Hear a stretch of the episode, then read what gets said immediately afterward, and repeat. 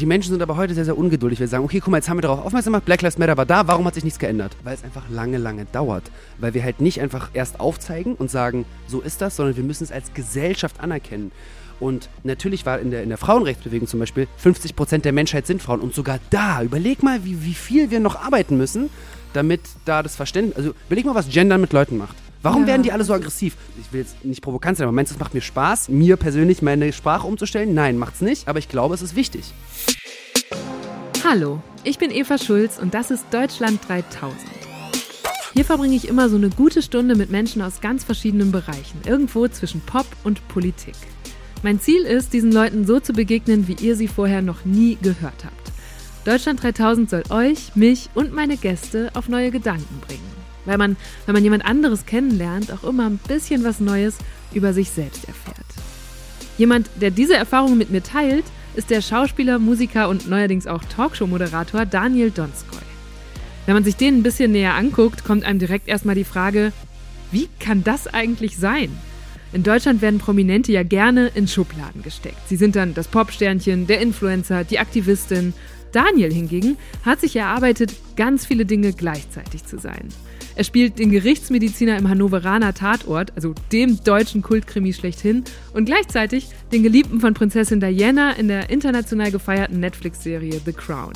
Er macht englischsprachige Popmusik und deutschen Rap, er spielt einen kriminellen Pfarrer auf RTL und moderiert eine jüdische Talkshow im WDR. Holla!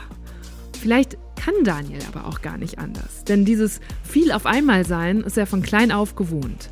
Als Kind russischer und ukrainischer Eltern kam er 1990 als Baby nach Deutschland, wuchs zum Teil in Berlin, zum Teil in Israel auf und war, wo immer er eigentlich gerade zu Hause sein sollte, für die anderen irgendwie fremd. Wir haben darüber gesprochen, wie ihn das bis heute prägt und welche Vorurteile ihm begegnen, wenn Leute erfahren, dass er jüdisch ist. Es ging um den Hipster-Faktor von Hummus, Daniels Vorliebe für Bösewichtrollen im Film und warum er von einem Dreier mit Rihanna träumt. Ziemlich bald kamen wir auch auf das Thema Antisemitismus in Deutschland zu sprechen. Der wird Daniels Beobachtung nach nämlich wieder schlimmer.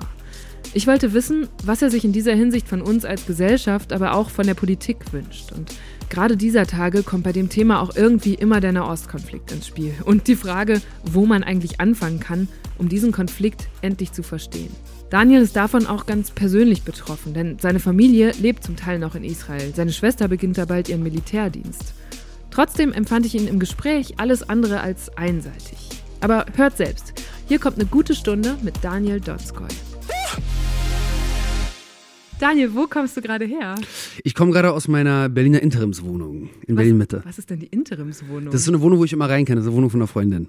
okay, das heißt, du bist gar nicht richtig fest in Berlin, sondern irgendwie zwischen den Ich bin schon sehr lange nicht mehr fest irgendwo, weil es einfach irgendwie nicht, äh, ja, geht nicht so. Also ich krieg's persönlich nicht hin, einfach aus ganz psychologischer Art und Weise, aber auf der anderen Seite auch nicht als, äh, also funktioniert nicht, weil ich einfach die ganze Zeit irgendwo drehe und ja. quasi. ja. Und weil ich habe mich heute, als ich selber vom Kleiderschrank stand, gefragt, wie lange du da morgens immer davor stehst. Gar nicht so lange, ich habe gar nicht so viele Sachen, deswegen ist es richtig geil. Ja, das das macht richtig Spaß. Das ist eigentlich ganz geil. Also das, was sauber ist, wird angezogen. Weil wenn man so deine Musikvideos schaut oder deine Show, dann ist der erste Eindruck zumindest bei mir gewesen, okay, das ist ein sehr stylischer, sehr selbstbewusster, sehr präsenter Mensch.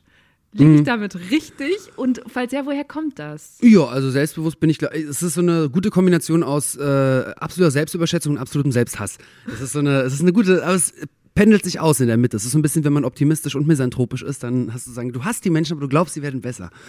Ähm, genau. Super, Eva. Direkt mal so eine richtig oberflächliche Einstiegsfrage. Aber es interessiert mich halt wirklich, weil ich Daniels Style nämlich total mag.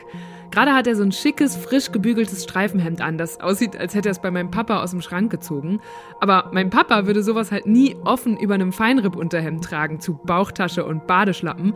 Und dann auch noch kombiniert mit jeder Menge Silberschmuck. Ohrringe, Halskette, Armband und so silberne Ringe an den Fingern, mit denen Daniel beim Reden übrigens viel gestikuliert. Und war das immer schon so? Also ich finde gerade so ähm, Männer mit einem starken Körperbewusstsein, da habe ich mich bei dir jetzt gefragt, kommt das, weil du eine Tanz- und Schauspielausbildung hast, dass man das da aufbaut? Oder war das immer schon da? Oder sagen einem irgendwann genug Leute, ey, du siehst so gut aus, mach dir keinen Kopf? Nö, ich war halt früher eher pummelig und hatte eine Brille und eine Zahnlücke und war immer wieder der ähm, ähm, ja, Einwanderer halt in irgendwelchen Ländern und das war schwierig. Ich habe mich, glaube ich, die ersten 18 Jahre meines Lebens mehr mit dem befasst, was die Außenwelt von einem hält, als was man selber von einem hält. Durch das ganze Umziehen und sowas. Und es war auf der einen Seite kacke, weil man sich mhm. erst irgendwie später mit, mit sich selbst beschäftigt und versteht, was man will und sich selber kennenlernt. Und auf der anderen Seite hat man sich dann irgendwann so krass mit der Außenwelt beschäftigt und merkt, was ähm, A, wie sie tickt, mit all ihren negativen, aber auch positiven Sachen. Äh, und B, ähm, habe ich irgendwann, ich habe irgendwann mit 16 wurde ich auf der Straße gescoutet zum Modeln. Weil ich bin in dem Jahr krass gewachsen und ich habe Sport gemacht und so. Und dann habe ich gemerkt, wie ekelhaft unsere ähm, Gesellschaft ist, weil die ähm, Art und Weise, wie mit mir umgegangen wurde, nachdem ich gewachsen bin und in mhm. Anführungszeichen dann äh, in Anbetracht von vielen Menschen irgendwie dann ein, ein äh, positives Aussehen hatte, äh, die sich angefangen habe, anders mit mir zu beschäftigen. Und es hat mich ähm, auf der einen Seite hat es mich sehr, sehr traurig gemacht, auf der anderen Seite habe ich gesagt, okay, dann muss ich halt das mitnehmen, das benutzen für mich. Ähm, und dann natürlich die Schauspielausbildung hilft einem und Ballett hilft einem und mhm. so. Ja. Hast du so ein Beispiel, an dem man so greifbar machen kann, was sich da verändert hat? Ja, plötzlich bist du cool. Also plötzlich bist du halt das coole Kid. So. Ähm, ich weiß Einfach nicht, weil du anders aussiehst. Ja, du siehst anders aus, du modelst, irgendjemand schreibt dem ein Attribut zu, was irgendwas, als ob das irgendwas wäre, wofür man was kann.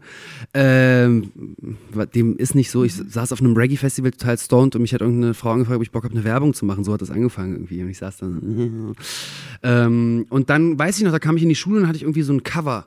Und dann waren so, wow, mein Gott, Daniel, das ist alles so cool. Ich, ich habe die Leute angeguckt, ich war so, Alter, du hast mich vor, vor, vor einem Monat nicht mit deinem Arsch angeguckt. Mhm. Ähm, ja, und äh, heute ist es so, klar, äh, im öffentlichen Leben arbeitend äh, wird auf dich die ganze Zeit projiziert. Und ich biete, glaube ich, genug Angriffsfläche äh, mit dem, was ich mache und sage. Und da bin ich tatsächlich, muss ich sagen, finde ich, das ist ein, ist ein, ja, ist ein Privileg. Ich bin ein weißer, großer Mann. Ähm, ich bin mir meines Privileges bewusst, aber ähm, ich, es gibt mir auch Sicherheit ich finde interessant, was du gerade gesagt hast, dass du wegen der vielen Umzüge irgendwie immer dazugehören wolltest oder dich so uncool gefühlt hast. Ich hätte gedacht, dass einen das eher unabhängiger macht, dass man denkt, okay, hier bin ich doch jetzt auch wieder nur für zwei Jahre oder so. Oder vielleicht musst du einmal kurz erzählen, wie es zu diesen ganzen Umzügen kam. Naja, als Kind hast du das nicht. Heute in der Retrospektive, ja, auf jeden Fall hat mir das geholfen. Aber irgendwie, ich war, glaube ich, in zwölf Jahren Schule, war ich auf neun Schulen. Mhm ähm, also in Berlin hat es angefangen, so in, erstmal in Marzahn, dann waren wir irgendwann in Wilmersdorf, dann waren wir in Zehlendorf, ähm, dann waren wir in Israel ein Jahr, dann sind wir wieder zurück nach Deutschland gezogen, dann war ich wieder auf einer neuen Schule, dann sind wir wieder zurück nach Israel, also hin und her. Ähm, und das Ding ist, erster Tag Schule, du kommst halt in so eine Klasse und da sind halt 30 Kinder und Kinder sind jetzt nicht die nettesten Wesen auf Gottes Erdboden so. Ähm, vor allem, wenn du auch noch ähm, mit den Umzügen ins Ausland, wenn du auch noch die Sprache nicht sprichst und so. Und am Anfang fühlst du dich halt, also ich kann, kann mich noch erinnern, ich habe mich immer, ich war eigentlich selbstbewusst als Kind, aber dennoch macht dich das fertig, dass du nicht kommunizieren kannst und du kannst nicht alles sagen, was du willst und du kannst nicht, ähm, du kannst zum Beispiel deinen Humor nicht benutzen. So Humor ist mir was ganz Wichtiges. Mhm. So ist es mir wichtig. Stimmt, das ist mit das Schwierigste in einer fremden Sprache, ja, ne? Voll. Ja. Und du musst erstmal die Kultur checken, damit du die die Sprache verstehst, damit du dann vielleicht mal ein zynisches Kommentar oder einen ja, zynischen Kommentar von der Seite reinschieben kannst. Also was wir teilen ist, ich habe auch in Israel gelebt und dort einen ganz anderen Humor erlebt als hier in Deutschland. Das Voll. heißt, selbst wenn du dann deinen deutschen oder in deinem Fall vielleicht auch den russisch-ukrainischen Humor anwendest, kommt der vielleicht gar nicht so gut an äh, an dem neuen Art, an dem du lebst. Das kann ich mir vorstellen, dass das dann schwierig war. Voll. Und dazu halt auch noch natürlich meine Identität hier in Deutschland, als ich komme aus Berlin, war ja trotzdem noch gepaart mit, wir sind Migranten. Mhm. Das heißt, weil zu Hause wurde ja nie Deutsch gesprochen oder sowas. Das heißt, es war von vornherein klar, da gibt es multiple verschiedene Identitäten, die man miteinander vereinen muss. Und wenn du aber in die Schule kommst, dann bist du halt das, das kennst du ja von Kindern. Das ist Daniel der hm, hm, oder Eva die. Hm, hm. mhm. äh, so, und dann war ich halt mal irgendwie ähm, Harry Potter äh, oder halt so ähm, der Deutsche in Israel, auch sehr, fand ich ja, sehr skurril. Ja. Ähm, und das macht schon was mit einem, weil ich habe auch tatsächlich wenn ich mir jetzt überlege, nicht hundertprozentig viele Erfahrung, äh, Erinnerungen so bis 18. Ich habe immer das Gefühl gehabt, so, ich will jetzt endlich erwachsen sein, ich will jetzt endlich, Krass. das, was du gesagt ja. hast, selbstbestimmt sein, endlich selber entscheiden, wo ich wohne. Damit nicht mehr meine Eltern für mich entscheiden, nach den Sommerferien ziehen wir dahin, ziehen wir dahin, machen wir das, machen wir das. Ähm, keinen Bock mehr gehabt, dass die äh, Gesellschaft für mich entscheidet, ob ich jetzt dazugehöre oder nicht, sondern ich will mich an den Ort begeben, wo ich mich entscheide, dazu zu gehören. Punkt. Mhm. Ähm, deswegen hat das natürlich mir Stärke gegeben, dieses ganze Anpassen die ganze Zeit. Und auf der anderen Seite habe ich äh, auch oft gesagt, so Mann, ey, ich hätte so gerne ähm, diesen einen Ort gehabt, wo ich aufgewachsen wäre, so meine Kindheitsfreunde, meine eine Clique. So. Aber hast du ja scheinbar auch immer noch nicht gefunden, wenn du eben sagst, eigentlich lebst du immer noch in Interimswohnungen und aus dem Ja, ich habe mich irgendwie daran gewöhnt, jetzt mag ich es. Ich habe äh, diese, in Anführungszeichen, Schwäche, die ich von mir, mir selber attributiert hatte als Schwäche, habe ich mir jetzt als Stärke ausgelegt. Und heute kann ich das genauso machen, wie du sagst. Ich bin frei, ich bin independent, ich kann entscheiden, wo ich hin will.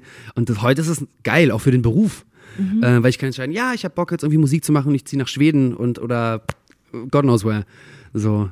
Ja, Ja. oh, das klingt richtig gut. Ich habe auch von dir gelesen, dass du irgendwo gesagt hast, du hattest schon so diese, diese Klischee-russische Erziehung im Sinne von die großen Russen lesen, Klavierunterricht, äh, Schach spielen und so. Ja, voll. Wie hat dich das geprägt? Ähm, ja gut, also klar, auch da wolltest du eher halt im Park kiffen als mit Oma Klavier spielen, aber ähm, heute bin ich super dankbar dafür, weil ich hätte, glaube ich, meine eigene Identität auch weniger verstehen können, weil ich wusste, meine Familie kommt aus der Sowjetunion, aus einem Land, was ich nie sehen werde, weil es das nicht gibt mehr. Es gibt das moderne Russland oder die moderne Ukraine, aber es hat kaum mit dem was zu tun, woher meine Familie stammt. Das heißt, ich habe zu Hause was gelebt, was die konserviert haben in der Nostalgie und Ja. dafür bin ich sehr dankbar. Ich war gestern wieder, gestern wurde mein Opa 89 und da war ich da und wir saßen mit der ganzen Familie und äh, ist auch manchmal schwierig, weil wir sehr unterschiedlich alle sind und gibt es auch manche sehr konservative Stimmen. Und wir haben da gesessen, irgendwie Wodka äh, aus so kleinen Gläschen getrunken und äh, georgisches Essen gefuttert. Und dann denke ich immer wieder so, wie krass, wie schön, dass das auch da ist, dass ich das haben darf, dass ich das sozusagen erleben durfte, weil mir hat das nur geholfen, meinen Background zu verstehen. Weil ich glaube, es ist sehr, sehr schwierig, wenn du weißt, du hast einen Background, einen kulturellen, und du hast das Gefühl, du musst dich mit dem auseinandersetzen, hast aber niemanden, mit dem du das Keinen kannst. Zugang so, Ja, ne? ich glaube, das geht auch vielen Leuten so, die nach Deutschland überhaupt kommen. Also sobald eine Familie sich versucht zu assimilieren, wird ganz oft ver äh, vergessen, wo man herkommt, oder es wird den Kindern auch gar nicht weitergegeben. Zum Beispiel mein Vater war anders als meine Mom. Mein Vater war so, lern Deutsch, Deutsch, Deutsch, sei Deutsch, du musst dich anpassen. Und meine Mom war eher so, ähm, du musst doch auf deine Kultur achten. Wie würdest du das heute machen, wenn du Kinder bekommen würdest? Weil in dir stecken ja jetzt ganz schön viele Kulturen Mhm. drin. Boah, ich habe so keine Ahnung. Wirklich, es wäre sehr, sehr schwierig, weil meine Familie, meine Eltern leben ja beide auch nicht mehr hier. Das heißt, die Großeltern würden in der Schweiz und in äh, Israel leben. Äh, die Urgroßeltern noch in Berlin und sonst meine Geschwister leben auch irgendwie verteilt in, in den Staaten überall. Keine Ahnung. Ich würde versuchen, auf der einen Seite, glaube ich, dieses ähm, in Weltbürgertum irgendwie mitzugeben. Und auf der anderen Seite weiß ich, ich habe auch drunter gelitten als Kind. Das heißt, ähm, boah, ey, fragst mich was, habe ich noch keine Gedanken drüber gemacht, weiß ich nicht. Ja, aber irgendwie dieses Wurzeln oder ne, also einen festen Ankerort zu haben, Mhm. kann ich mir auch vorstellen, dass das. Ja, halt ein Haus, Ja. zumindest was, weil ich weiß auch noch, zum Beispiel, wenn ich nach Israel fahre, was ich endlich in zwei Wochen dann wieder tun kann, ähm, das Haus, in dem ich lange gewohnt habe, ist das Haus, es ist aber nicht mein Zuhause, es ist das Zuhause meiner Mama und mein Zimmer ist auch nicht mehr da, weil es ist das Gästezimmer. Shame on you, Mutter, ja. shame on you. Aber ähm, ja, trotzdem ist es irgendwie zu Hause. Ich sage auch, ich fahre nach Hause nach Israel, weil es das Zuhause meiner Mama ist. Hm. Oder ich fahre nach Hause zu meinem Dad. Also so, das sind so verschiedene Zuhauses. Zuhausen. Ja. Zuhause? Ich war, ja, als du, als ich studiert habe, haben wir immer, dann gab es ja zu Hause in der Stadt, wo du studiert hast, ne, deine, deine Mhm. Straße. Und wenn wir zu unseren Eltern gefahren sind, hieß es immer, ja, ich fahre nach Hause nach Hause. Also es war immer Ja, dieses ja, genau. doppelte zu Hause Ja. zu Hause. Und jeder wusste sofort, was gemeint ist. Voll. Aber das stimmt, äh, das, es kann einfach mehrere geben, die, die so funktionieren. Du, wir rauschen mal in die Entweder-Oder-Fragen rein. Das passt auch zu dem, was du gerade gesagt hast, nämlich Mama oder Papa-Kind. Mama. Oh, das kam, das kam sehr eindeutig. Ja. Habt ihr heute schon telefoniert? Nein, Aber macht ihr jeden Tag, kann das sein? ich muss. Sie, ah, okay, es gibt, ein, es gibt die Ansage. Nicht nur eine kleine. ja, ja. Also wenn ich, vor allem, wenn ich mich innerhalb von 24 Stunden nicht gemeldet habe, bin ich wahrscheinlich tot. Okay, dann Dementsprechend. schickt die. das macht immer richtig Spaß beim Backpacken, so irgendwo, irgendwo am Arsch der Heide, wo du dann so, ich brauche Empfang, sonst stirbt meine Mutter gleich. Aber stark, dass es dann so durchziehst. Ja. Ähm, Mac Miller oder Macklemore? Mac Miller, aber sowas von Mac Miller. Oh, Mac Miller ist einer meiner absoluten, absoluten, absoluten Favorites. Ähm, also Swimming in, in Circles ist einfach, Blue Wild ist so einer meiner absoluten Lieblings. Es gibt einfach, Mac Miller ist einfach, das ist wirklich jemand, der, oh, wenn du das hörst, wie viel Leid und wie viel Schmerz in diesen Texten steckt und wie er diese Welt aber so geil analysiert. Mit so einer Traurigkeit und trotzdem absolute Leichtigkeit und du hast Bock mitzusingen und irgendwie bewegt dich die Musik. Ja, ich finde den Typen, oh, ich hätte den so gerne noch live gesehen. Es ist so, so schade, dass der nicht mehr da ist. Yeah, well, listen, man, world made me crazy. Might just turn around, do 180. I ain't politicking, I ain't kissing no babies. The devil on my doorstep being so shady. Musik machen auf Deutsch oder Englisch? Englisch. Warum nicht eine andere? Du kannst so viele Sprachen, warum keine andere? Auf Deutsch macht Spaß, aber es ist einfach nicht meine leitende ähm, Sprache, auf der ich Emotionen so, Mhm. finde ich, ausdrücken kann für mich. Also äh, äh, textlich, wenn ich spreche, auf jeden Fall, aber ich musste mich auch dran gewöhnen. Ich war hier halt auch echt nicht so lange in der Schule. Mhm. Das heißt, ich habe immer das Gefühl, ich bin inferior anderen Künstlern gegenüber, weil ich einfach nicht so. Es wird besser. Also auch mit Freitagnacht hat es mir sehr Ja, geholfen, die ja. Texte alle zu schreiben und nochmal so richtig rein in die Rhetorik auf Deutsch. Aber das Ding ist, wenn du einen englischen Satz anfängst, musst du dich nie entscheiden, wo der endet. Und im Deutschen, allein aufgrund der grammatikalischen Voraussetzungen, musst du genau wissen. Ja, sag mal ein Beispiel. Heute Morgen bin ich aufgestanden und bin da, hingegangen. Das heißt, du musst also einfach die. Du musst die, vorher schon die, wissen, wo er endet, meinst Genau. du? Ja. Also du fängst nicht einfach einen Satz an und der, also du brauchst ja Sub, äh, Substantiv, Prädikat, du brauchst ja, Ja, die ganzen ja. Bausteine. Und im Englischen kannst du so, yeah, well, I you got know, up this I um, morning." got up this morning and, well, to be honest, I actually, und dann kannst du den Satz ganz woanders reintun. Ja. Und es ist im Schreiben, finde ich, im Kreativprozess ist es so einfach, dann Stimmt, auf das Englisch. ist mir noch nie aufgefallen, aber klar, du musst immer hintenrum so den Sack zumachen. Mhm. Okay, ja, anstrengend. Ähm, unorthodox oder Hatufim?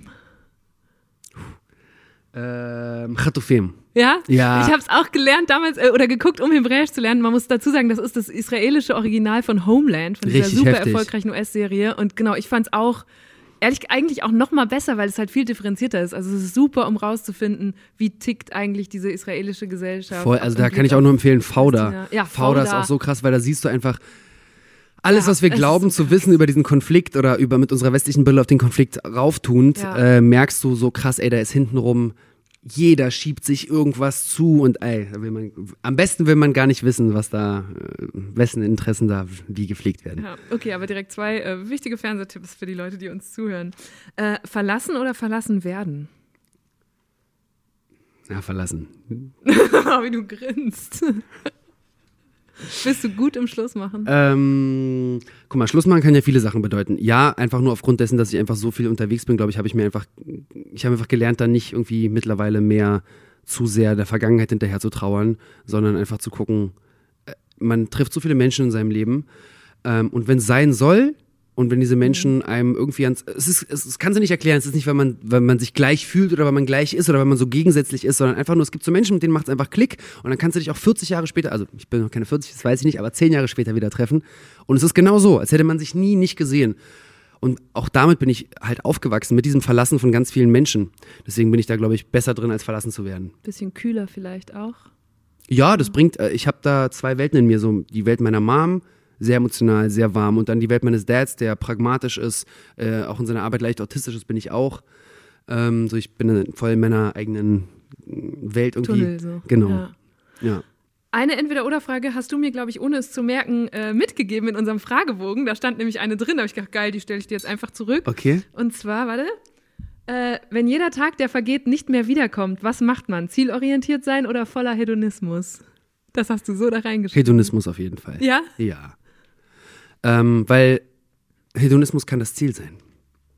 Also kann, weil Hedonismus ist ein negativ, negativ ähm, gesehenes Wort. Mhm. Weil Hedonismus bedeutet sozusagen Denkt nur an sich selbst. Ja, denkt nur an sich selbst und äh, ohne, egal, ohne Rücksicht auf Verluste, Spaß Mhm, nur zu haben. Aber darum geht's ja. mir gar nicht, wenn ich Hedonismus sage. Ich sage bei Hedonismus, wir haben alle nur dieses eine Leben. So, das ganze Leben warten, bis man irgendwann in Rente gehen kann, klingt für mich wie der schlimmste Albtraum auf der Welt. Weil wenn man arbeitet, wenn man Teil der Gesellschaft ist und man, das sind wir alle.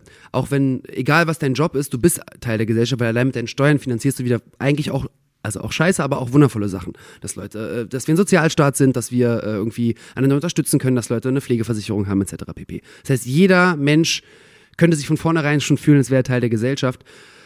Mir ist es halt einfach extrem wichtig, die Kunst als Katalysator zu haben, weil ich ohne dessen wahrscheinlich schon in der Klapse landen würde, weil einfach zu viel in meinem Hirn passiert. Ähm, deswegen ähm, ist es mir wichtig, es zu genießen und ich genieße meinen Job. Deswegen ist es so schwierig sozusagen zu sagen, was Hedonismus ist. Also ja, es ist zielorientiert, aber es ist vor allem hedonistisch, weil es geht mir darum zu genießen, das Leben in allen Zügen. Das heißt, das ist für, das ist für mich eher Hedonismus. Hast du manchmal, weil ich glaube, was man jetzt schon mitbekommen hat, ist, dass du ein ziemlich volles Leben hast, auch mitunter wahrscheinlich stressig oder einfach sehr viel, das Gefühl, das gar nicht auszukosten, was du alles erlebst und machen darfst und kannst? Was heißt auskosten? Auskosten ist der Moment. Ja, aber ich stelle mir gerade vor, dass man dann manchmal vielleicht abends ins Bett fällt und denkt, krass, jetzt habe ich heute dieses Riesenkonzert gespielt oder das und das erlebt oder mit diesem tollen Schauspieler am Set gesessen und es ist so an mir vorbeigerauscht, weil ich im Kopf schon gedacht habe, oh Gott, und morgen muss ich das machen. Ja, daran glaube ich nicht, weil wenn du in dem Moment es genießt, dann hast du es. Egal, ob du jetzt in der Retrospektive dir sagen kannst, oh, ich habe das jetzt wahrgenommen. Du nimmst alles wahr. Wir nehmen als Mensch alles wahr, was wir den Tag über machen und tun. Das heißt, ob ich jetzt in meiner äh, sozusagen jetzigen momentären Verfassung dann im Bett mir sagen, ob das geil war oder nicht, meine, mein Unterbewusstsein hat das eher abgespeichert und mitgenommen. Das heißt, wenn das eine wundervolle Begegnung war, hat die mich bereichert. Mhm. Und ich hoffentlich habe ich den anderen oder die andere auch bereichert. Ähm, manchmal merke ich schon, wenn alles zu schnell geht, bin ich einfach müde und dann gestresst so. Und dann ist es schwieriger, privat Sachen zu genießen, weil ich dann manchmal dann privat das als sehr, sehr stressig empfinde und als Burden und als sozusagen etwas, was ich gerade gar nicht machen will. Da ist es schwieriger. Beruflich bin ich sehr gut darin, alles so mitzunehmen. weil ich es auch nicht so trenne, weißt du? So, ich, es gibt so Wochen, da bin ich halt eine Minute nach dem Wachsein halt am Arbeiten und arbeite bis zur letzten Minute, bevor ich halt schlafen gehe. Ähm, aber es fühlt sich dann nicht so an wie, oh Mann, was für ein Scheißtag, ich habe nur gearbeitet, sondern es sind halt so Sachen wie äh, Research, journalistische Tätigkeiten mhm. oder auch drehen, Musik machen, im Studio sitzen. Das ist so, das ist für mich das größte Geschenk, es überhaupt machen zu dürfen. Letzte Entweder-Oder-Frage. Schuba oder Shakshuka? Shakshuka, Shakshuka auf jeden Fall. Das Ding ist, Schuba ich, ich, mag eigentlich keine, so ich mag, ich liebe Fisch, frischen Fisch, mhm. aber nicht so gemacht. Also so, das ist so Matjes, ne? Ja. Mit, oder eigentlich Mayonnaise, Matjes, Ma Mayonnaise und noch viel mehr Mayonnaise habe ich bei dir in der ja. Show gesehen. Ja, genau. Da habe ich auch gedacht, okay. Ja, ey, warum glaubst du, brauchen die Russen so viel Wodka beim Essen? Da musst du erstmal diesen ganzen Fett, das ganze Fett auch, abbauen. Genau, das habe ich mich nämlich auch noch gefragt. Israelisches Essen oder ein Teil davon, sowas wie Shakshuka, hat ja einen enormen Hipster-Status inzwischen. Schuba kommt da überhaupt nicht dazwischen. Nein. Wie erklärst du dir das? Ja, denn, russisches Essen hat ja keinen Hipster-Status. Wobei ich muss sagen, in Charlottenburg, in Berlin-Charlottenburg gab es eine Zeit lang, da war russisches Essen Hipster und zwar, weil am S-Bahnhof Charlottenburg gab es diesen richtig, gibt es immer noch diesen Laden Dressier. Das heißt, mhm. alle Druffis, die dann so morgens um sieben so, so haben so, dann so Piraschki, das sind so kleine so, Kartoff äh, so Kartoffelteig-Dinge, die haben sie dann am, am, am, am Kiosk von Rassier gegessen. Das war dann so kurz Hipster. Aber russisches Essen hat halt nicht den Hipster-Status. Und warum geben Leute 10 Euro für eine Schüssel Hummus aus?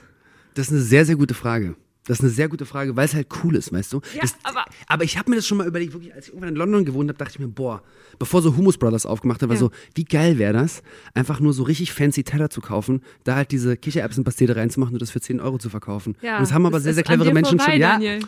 Ah, verdammt. Fuck. Ich hätte in die Gastro gehen können. Ja. Also mit dem Lebenswandel hätte es wahrscheinlich gepasst mit äh, wenig Schlafen und von Anfang bis Ende arbeiten. Absolut. Aber gut, jetzt die Kunst. Und Essen ist ja auch ein wichtiger Bestandteil von deiner Show, Freitag, Freitag Nacht Juice. Da wird immer mit den Gästen gegessen. Du kochst auch meistens selbst. Mhm. Was macht das mit den Gesprächen, die du da führst? Ähm, also es hilft natürlich auf der einen Seite, also es war beidseitig. Auf der einen Seite haben manche Leute Scham, mit vollem Mund zu reden. Ich nicht, wie man, wenn man die Show gesehen hat. So, ich laber auch. Mhm. Ähm, Essen lockert einfach. Und wenn du jemanden zum Schabbat einlädst, wäre wirklich, glaube ich, das, die größte Sünde, wäre es denen nicht was Nices zu essen zu geben. Und es macht natürlich das Gefühl, die Leute sind halt bei dir zu Gast und die fühlen sich willkommen, weil du hast was für die gemacht. Das heißt, du gibst dem Gast von vornherein, gehst du mit der Energie rein, auch für dich als Gastgeber. Du hast gerade sechs Stunden deiner Energie investiert in das Essen, was die jetzt essen. Das heißt, du bist von vornherein mit deinem Gast verbunden, ob du willst oder nicht. Mhm. Du hast schon was aufgeopfert ja. auch. Willkommen zu Freitag nach Juice. Ich bin Daniel Donskoy. Kommt rein. Wir sind die einzige Sendung im deutschen Fernsehen, die einen Fokus auf Deutschlands wohl unbeliebteste Schicksalsgemeinschaft richtet den Juden. Für Max Czolek gibt es heute einen kalten Borscht. Das ist so eine kalte rote Betesuppe. Dazu gibt es eine Challah, ein jüdisches Brot. Und weil meine Mama den geilsten Borscht kocht, rufe ich sie jetzt an. Hi, Dados. Hammer, ich koche einen Borscht. Chalodne Borscht. Und hast du Tipps? Na klar habe ich Tipps für dich. Hm. Wow. Hm? Hast du doch nicht gemacht. Deine Mama hat's gekocht, oder? Ich schwöre auf alles. Nein, schwör. Ich schwöre auf alles. Du weißt, Juden dürfen nicht schwören. Bist du, bist, du, bist du generell gläubig? Nein, ich bin ein schlechter Jude. Ich bin sowieso, ich bin ein Vaterjude, deswegen sowieso für religiöse Juden bin ich kein Jude. Genau. Und dann auch noch ein Kommunist. Ja, dann auch noch ein Kommunist. Aber, aber würde ich sagen, mein Judentum ist eben nicht dieses äh, im Kreis tanzen und, und Havana Gila singen Judentum oder dieses Geigenjudentum, sondern schon immer ein Partisanenlieder, äh, ethische Aufgabe, Weltreparier-Judentum. Woher kam denn überhaupt die Idee für diese Show? Äh, also ganz politisch korrekt müsste man sagen, wir feiern natürlich 1700 Jahre jüdisches Leben in Deutschland. Äh, ich halte von diesem Feiertag äh, plus minus null, wenn nicht sogar unter null. Mhm. Denn A hat es vor 1700 Jahren kein Deutschland gegeben mhm. und B äh, hat es dann irgendwas mit der Bundesrepublik zu tun, nicht mit den jüdischen Menschen mhm. und mit den Jüdinnen und Juden, die hier leben. Ähm, und es ist tatsächlich leider ein gängiges Motiv, äh, die Identität der Jüdinnen und Juden zu benutzen, um über die Bundesrepublik zu sprechen, statt andersrum. Was Daniel damit, glaube ich, meint, ist, dass solche Anlässe wie jetzt das Jubiläum ja vor allem dazu dienen sollen, jüdisches Leben in Deutschland sichtbarer zu machen und dem zunehmenden Antisemitismus etwas entgegenzusetzen. Es gibt aber eine soziologische These, die davon ausgeht, dass der nicht-jüdische Teil der Gesellschaft solche Anlässe eben auch dazu nutze, sich in seinem Selbstbild zu bestätigen und dabei die jüdische Minderheit in eine vorgefertigte Rolle dränge. Nach dem Motto, guck mal, wie gut wir mit den Jüdinnen und Juden inzwischen wieder zusammenleben, die feiern das jetzt sogar mit uns, läuft doch. Und so einfach können und sollten wir es uns eben nicht machen. Zugleich muss ich auch aus journalistischer Perspektive sagen, solche Events auszurufen, bringt halt wirklich oft was für die Aufmerksamkeit. Das Publikum nimmt ein Thema stärker wahr, wenn es auf einmal geballt Veranstaltungen und Berichterstattungen dazu gibt. Und Medienhäuser nehmen sowas auch gerne mal zum Anlass, um so Sonderbudgets bereitzustellen. Und die Idee war eigentlich sozusagen, der WDR hat sich eine Show gewünscht äh, zu diesem Thema und haben irgendwas an, am, am Anfang, äh, die haben ein Kulturlabor und haben da was entwickelt. Ähm, und dann kam ich ins Spiel und dann ähm, war relativ klar, ich bin kein Talkshow-Moderator, ich will auch kein Moderator sein, das ist nicht auf meiner Agenda. Aber was ich beisteuern kann, ist mich als Person. Mhm. Und dann war klar, wenn, dann will ich halt Creative Producer sein und ähm, da mein Team mitbringen dürfen. Äh, wenn ihr, also wenn wirklich eine junge, ich habe auch gefragt, wollt ihr wirklich eine internationale, sozusagen säkulare jüdische Stimme haben? Weil ich bin nicht, ich sehe mich nicht als Repräsentant des deutschen Judentums, kann ich gar nicht sein, will ich nicht sein.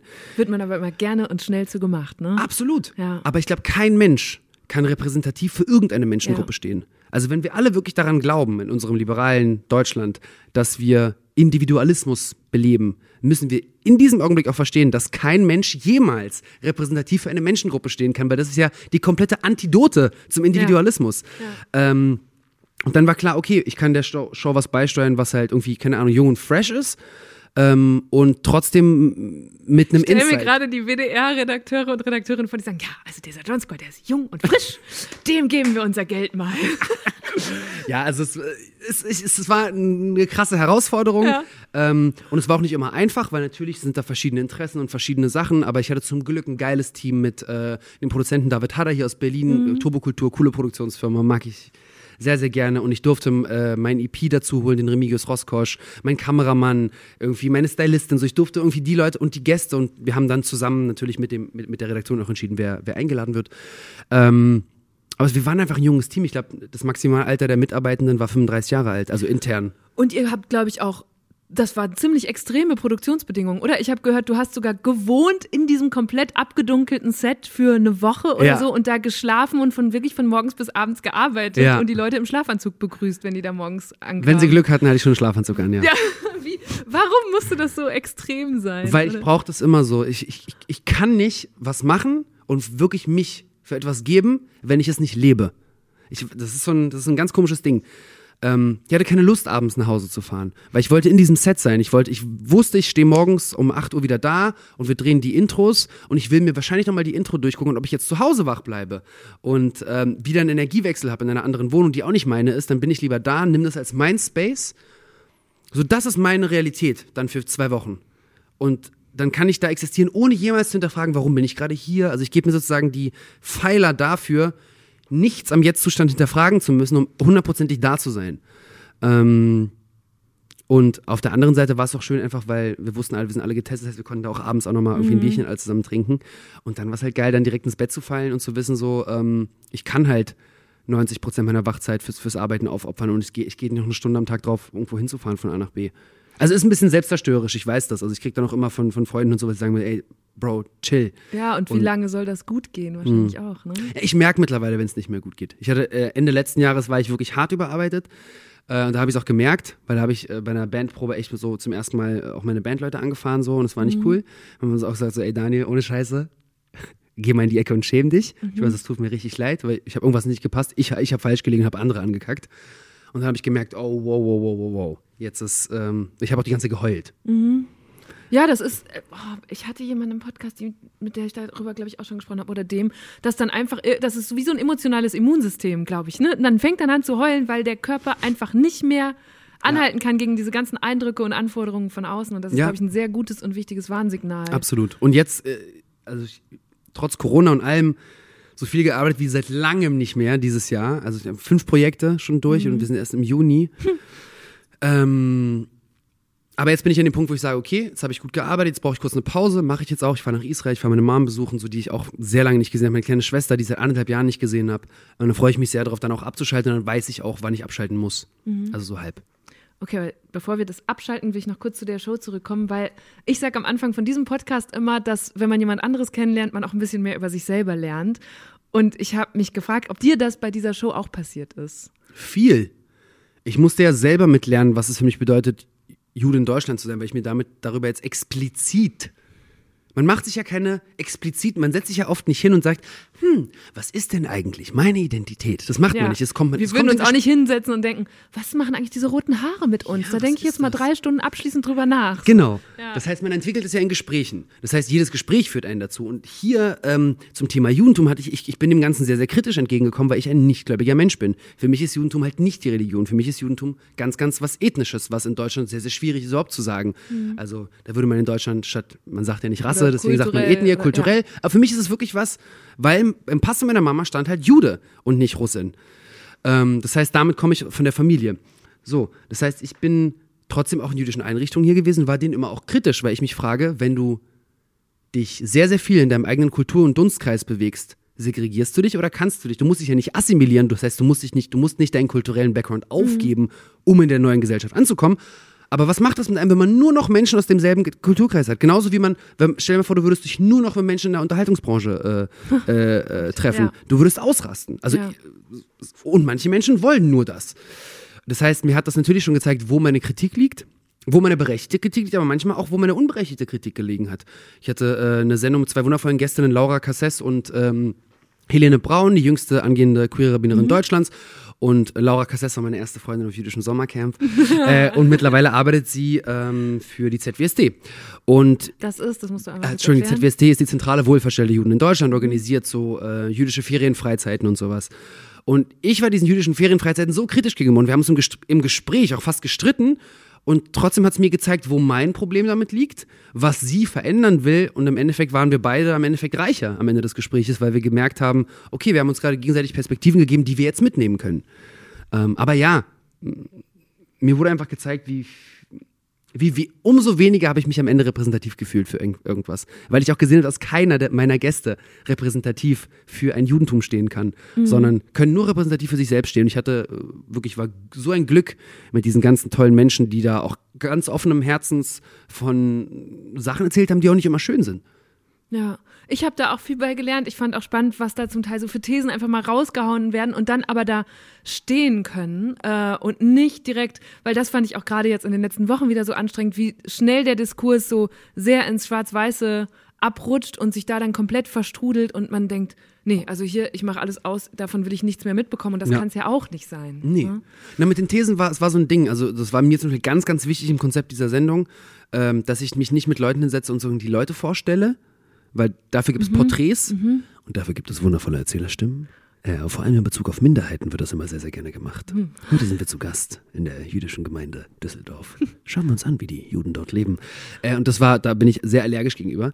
Deswegen war es wichtig, es über eine These zu gehen. Weil über eine These kann der Mensch seine Meinung dazu mir präsentieren oder den, den Zuschauern präsentieren, den ZuschauerInnen. Und ähm, dadurch lernen wir den Gast oder die Gästin noch viel besser kennen, weil er dann nicht von sich nur noch erzählt, sondern erzählt, was er denkt. Und das finde ich äh, immer ganz spannend, eigentlich. Hast du eigentlich, das ist was, was uns bei Deutschland 3000 neulich passiert ist, da haben wir auch was zu diesem äh, 1700 Jahre jüdisches Leben in Deutschland gemacht und haben das an einem Freitag gepostet, also am Schabbes und sind dafür dann von einem gewissen Teil der Community kritisiert worden, weil die gesagt haben, ey, ähm, gläubige Juden und Jüdinnen, die benutzen da ihre Devices nicht, die konsumieren auch keine Medien, warum postet ihr das ausgerechnet dann? Ja, meine ist Antwort ist, musst du das am Freitag konsumieren, dann konsumierst du halt am Samstagabend, wenn der Schabbat vorbei ist. Das ist meine Meinung dazu. Aber ich bin auch ein säkularer Mensch und fühle mich davon nicht angegriffen. Ich fühle mich nie davon angegriffen, wenn jemand was macht, um mich explizit nicht zu beleidigen. Also, Mhm. wenn du jetzt, ich weiß nicht, also, wenn jemand explizit Antisemitismus benutzt in seiner Sprache äh, oder auch in Codes oder Chiffren, dann ist das äh, eine Sache. Das ist beleidigend, weil du einfach denkst, "Hm, jemand macht da was ganz bewusst. Wir haben zum Beispiel in der Show ganz bewusst den Freitag ausgesucht, Ja. weil für mich als säkularer Mensch ist der Freitag das, wo die Familie sich trifft, wo man zusammen ist. Ich weiß, in Deutschland ist das die Mehrheitsgesellschaft, die Dominanz weiße Mehrheitsgesellschaft ist halt nicht jüdisch. Heißt, die Dominanz weiße Mehrheitsgesellschaft, die sich das auch anguckt, kann sich das auch am Freitag angucken. Und ähm, ja, es gab Leute, die sich sozusagen beleidigt gefühlt haben, aber ich kann es nicht nachvollziehen. Weil A, sind wir ein Online-Format. Das heißt, es ist für immer da. Du musst es dir nicht am Freitag angucken. Und es ist deine Entscheidung, ob du den jüdischen Glauben lebst oder nicht. Ja. Es ist deine Entscheidung, ob du am Schabbat dein Device ausschaltest oder nicht. Und wenn es deine Entscheidung ist, musst du auch mit den Konsequenzen leben. Und die Konsequenz in dem Augenblick ist es, dass du eine Sendung am Freitag nicht angucken kannst. Wir müssen, jeder einzelne von uns muss mit den Konsequenzen seiner Entscheidung im Leben leben. Und wenn man in einer säkularen Welt lebt, in der Religion zwar freiheitlich konsumierbar ist und lebbar ist, aber dennoch die Leitkultur nicht religiös ist, finde ich es vollkommen in Ordnung, ähm, das so zu machen. Wenn man säkular selber ist, wenn ich, wenn ich, wäre ich religiös, würde ich es natürlich auch nicht am Freitag posten. Aber ähm, sozusagen, ich nehme mir da die Freiheit raus, es so zu machen. Was du auch machst, und äh, ich mochte neulich, Jörg Thaddeus hat das Wort aufgeraut ge gesagt für diese Show. Das fand ich richtig gut. Also, du bist immer wieder äh, ironisch, ihr spitzt auch zu, ihr seid auch provokant. Ein Satz, der im Opener fällt, der bei, bei mir provokant gewirkt hat, war: Antisemitismus ist in Deutschland Sport. A Jew, ein Jude. Wie sieht der Jude aus? Gibst du ihm einen kleinen Finger, nimmt er sich direkt ein Haus. Woher kommen diese Juden? Warum tragen sie einen Hut? Warum schon wieder dieses Thema Juden geht's in Deutschland gut? Jude dies, Jude das, Jude isst gern Ananas. Juden kochen kleine Kinder, mach mal lauter den Bass. Jude, Jude, Jude, Jude. Einfach nur ein Wort, aber Antisemitismus ist in Deutschland Sport. What? Was meinst du damit? Ach, das ist schon relativ äh, so gemeint. Ähm, es gibt sehr, sehr viele verschiedene kreative ähm, Auslebungen des Antisemitismus hier. Ähm, Warum es in Deutschland Sport ist, aus einer jüdischen Perspektive. Du wirst in Deutschland immer als jüdischer Mensch damit konfrontiert, dass es Antisemitismus gibt, ob du willst oder nicht. Allein ob der Geschichte.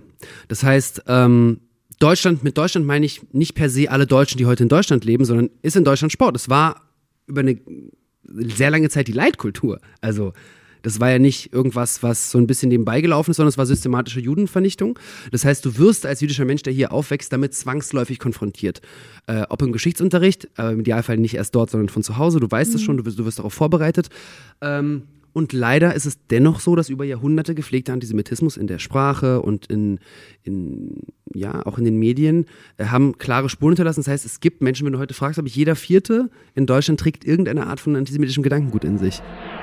Das ist echt eine krasse Zahl. Sie ist das Ergebnis einer Studie von 2019, für die der Jüdische Weltkongress 1300 Deutsche befragt hat. 41 Prozent von ihnen waren der Meinung, Jüdinnen redeten zu viel über den Holocaust. Auch Aussagen wie Jüdinnen und Juden hätten zu viel Macht in der Wirtschaft oder trügen die Verantwortung für die meisten Kriege auf der Welt, stießen laut der Untersuchung auf relativ große Zustimmung. Und dann sind da auch noch die vielen ganz feinen, kleinen Dinge in unserem Alltag, die uns oft gar nicht mehr auffallen. Zum Beispiel in der Sprache. Wir benutzen ja jede Menge jiddische Wörter. Schlamassel zum Beispiel, Tacheles reden oder Malochen. Einige von ihnen sind im Deutschen aber sinnverändert und viel negativer konnotiert. Ich verbinde zum Beispiel mit dem Verb mauscheln irgendwelche korrupten Tricks oder heimliche Abmachungen und habe damit ein Vorurteil verinnerlicht, das bis ins 17. Jahrhundert zurückreicht. Damals bürgerte es sich nämlich ein, dass man Mauschel als Spottnamen für arme Juden und Lumpensammler benutzte. Ursprünglich ist es aber einfach die jiddische Form des Vornamens Moses, die man damals eben anfing, abfällig zu benutzen. Bis vor ein paar Monaten wusste ich gar nichts davon. Aber seitdem beschäftigt mich das, was Daniel gerade sagt. Dass antisemitisches Gedankengut uns im Alltag mitunter auch an Stellen begegnet, wo wir es vielleicht nie vermuten würden. Also alleine, wenn es so ist, so ja, irgendwo gibt es ja die mächtigen großen Juden oben. So, das ist schon Antisemitismus. Wo fängt Anti Antisemitismus an? Wo hört er auf? Das wissen wir nicht. Ähm, aber ja, wenn sich allein schon ein, ein Bundespolitiker sich schon in Codes aus, ausdrückt, wo du dich fragst, Ja, Sport klingt, ich, ich habe damit sofort so eine Wettkampfassoziation und dachte so, hui, sind wir jetzt alle hier dran, um uns gegenseitig mit antisemitischen Beleidigungen oder Codes zu überholen? Da würde ich sagen, gibt es inzwischen schon eine andere Sensibilität, oder? Andere Sensibilität, ja, aber Sensibilität im liberalen Sinne in der in Berlin, in den Großstädten, ist was ganz anderes als über Jahrhunderte oder Jahrtausende geprägtes Spra geprägter Sprachgebrauch sozusagen, wenn du dich halt nicht damit auseinandersetzt, weil ich leider gibt's in unserer liberalen Welt auch sehr viel Arroganz gegenüber sozusagen, wir gucken halt ganz offen und sagen, ja, die, die, die, die auf dem Dorf, das sind ja, das sind, nur die sind die Nazis. Ja, aber so simpel ist es so eben auch simpel nicht. ist es halt überhaupt Ja. nicht, weil ähm, du findest überall irgendwelchen Rassismus. Und wenn man ganz klar anerkennt, das muss man leider anerkennen, damit sich überhaupt irgendwas ändert, und solange das nicht von der Gesamtgesellschaft angenommen wird, wird sich eh nichts ändern, ist, dass unsere Gesamtgesellschaft hier im Westen im Kern rassistisch ist, im Kern homophob ist, im Kern sexistisch ist, im Kern rassistisch. Also Unterdrückung ist schon ein großer Teil unserer Leitkultur. Ähm, das heißt, man muss einfach sagen, ja, es ist so und dann können wir es vielleicht revidieren. Wenn wir erstmal akzeptieren, dass es hier systemischen Rassismus gibt, systemischen Antisemitismus gibt, und wir müssen es anerkennen, alle zusammen, und dann können wir was ändern. Und es ist halt immer ein Gesamteffort. Das ist halt nie etwas, das merken wir bei, bei BLM, das merken wir bei, bei allen Dingen. Es sind immer am Ende die Unterdrückten, die den zu Unterdrückenden sozusagen erzählen müssen, warum sie unterdrückt sind, weil, weil die, den unterdrückt den Unterdrückherren, ja. genau. Mhm. Ähm, also überleg mal, wie lange der Diskurs ähm, um ähm, Gleichberechtigung von Männern und Frauen schon geht. Ja. Jahrzehnte. Und die Menschen sind aber heute sehr, sehr ungeduldig. Wir sagen, okay, guck mal, jetzt haben wir darauf aufmerksam gemacht, Black Lives Matter war da, warum hat sich nichts geändert? Weil es einfach lange, lange dauert. Weil wir halt nicht einfach erst aufzeigen und sagen, so ist das, sondern wir müssen es als Gesellschaft anerkennen. Und natürlich war in der, in der Frauenrechtsbewegung zum Beispiel, 50 Prozent der Menschheit sind Frauen. Und sogar da, überleg mal, wie, wie viel wir noch arbeiten müssen, damit da das Verständnis, also überleg mal, was Gender mit Leuten macht. Warum ja, werden die alle so aggressiv? Ja. Mir, äh, meinst, ich will jetzt nicht provokant sein, aber meinst du, es macht mir Spaß, mein, mir persönlich meine Sprache umzustellen? Nein, macht's nicht. Aber ich glaube, es ist wichtig. Äh, ich glaube, es ist wichtig, allein den Diskurs darüber zu führen, weil der zeigt uns, wo wir gerade stehen. Ja, und, und, und wo wir stehen, ist wahrscheinlich nicht gut. Ja. Aber mich würde noch interessieren, dieser Eindruck, den du gerade schilderst, hat sich der in den vergangenen, du bist jetzt gut zehn Jahre, also mit 18 bist du zurück nach Berlin mhm. oder bist wieder regelmäßiger in Deutschland. Ja. Hat sich da was getan? Und wie nimmst du das auch in dieser, in der jüdischen Community, in der du dich hier bewegst, wahr? Ich bewege mich nicht so viel in der jüdischen Community. Es ist schlechter geworden innerhalb der letzten zehn Jahre. Es ist nicht besser geworden, es ist viel schlechter geworden. Wie erklärst du dir das?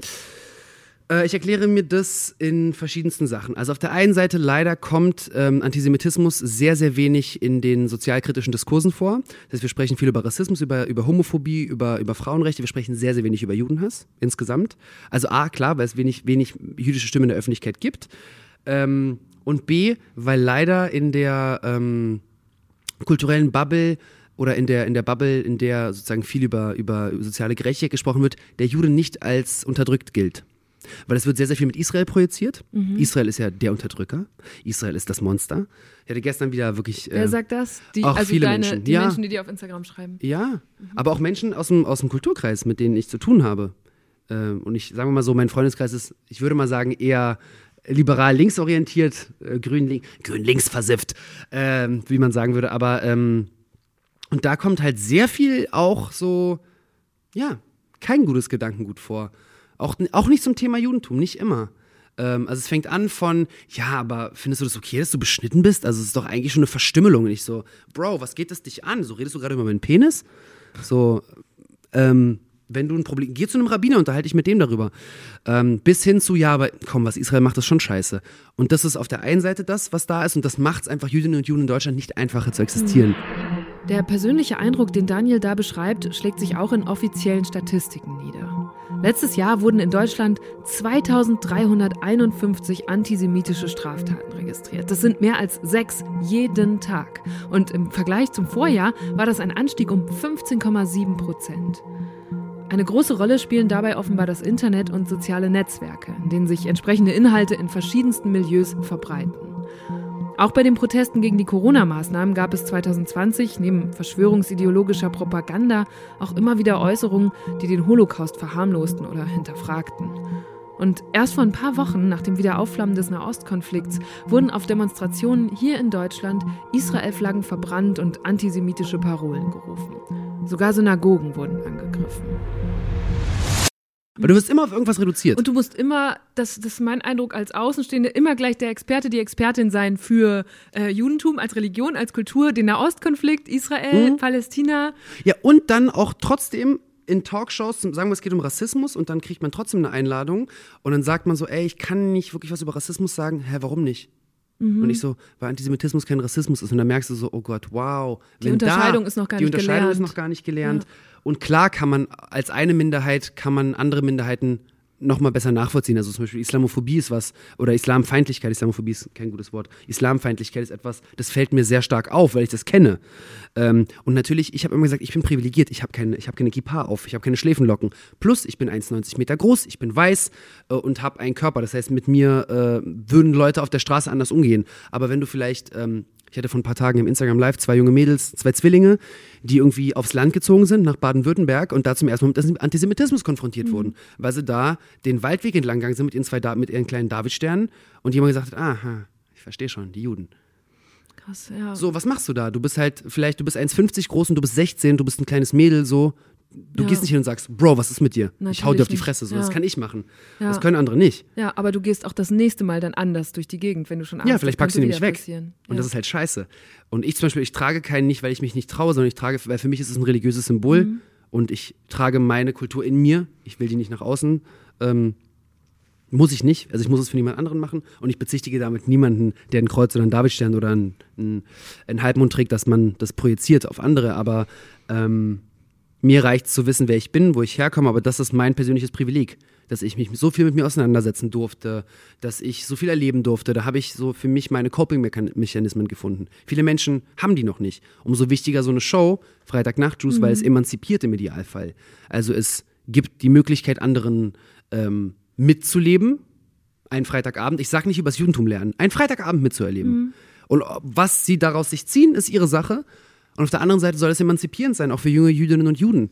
Oder auch für junge jüdische Kids, die äh, auf der Straße mal nicht, äh, ähm, ja, Rapper zitieren müssen, die irgendwie auch judenfeindliche Sachen sagen, sondern die haben ihren eigenen Track und der geht Jude, Jude, Jude. So, das ist geil. Das haben mir wirklich ein paar Kiddies geschrieben, so, ey Bro, danke. Mhm. So, cool, ich höre das im Auto, ich höre es in der Schule und es ist geil. So empowern. Ja, und mhm. das ist ein geiles Gefühl, weil du dir denkst, so, okay, wenn es so ist, und ich, mir war das gar nicht bewusst, dann wird es krass gebraucht. Und nur weil ich persönlich mich wohlfühle, heißt nicht, dass jeder andere sich auch wohlfühlt. Und das muss man sich selber erstmal äh, klar machen. Deswegen auch zurück zur Frage, ob ich was gelernt habe. So viel habe ich gelernt. Vor allem auch über den Diskurs nach der Show. Wie viele Leute mir schreiben, wie viel wir, äh, auch jüdisch oder nicht jüdisch.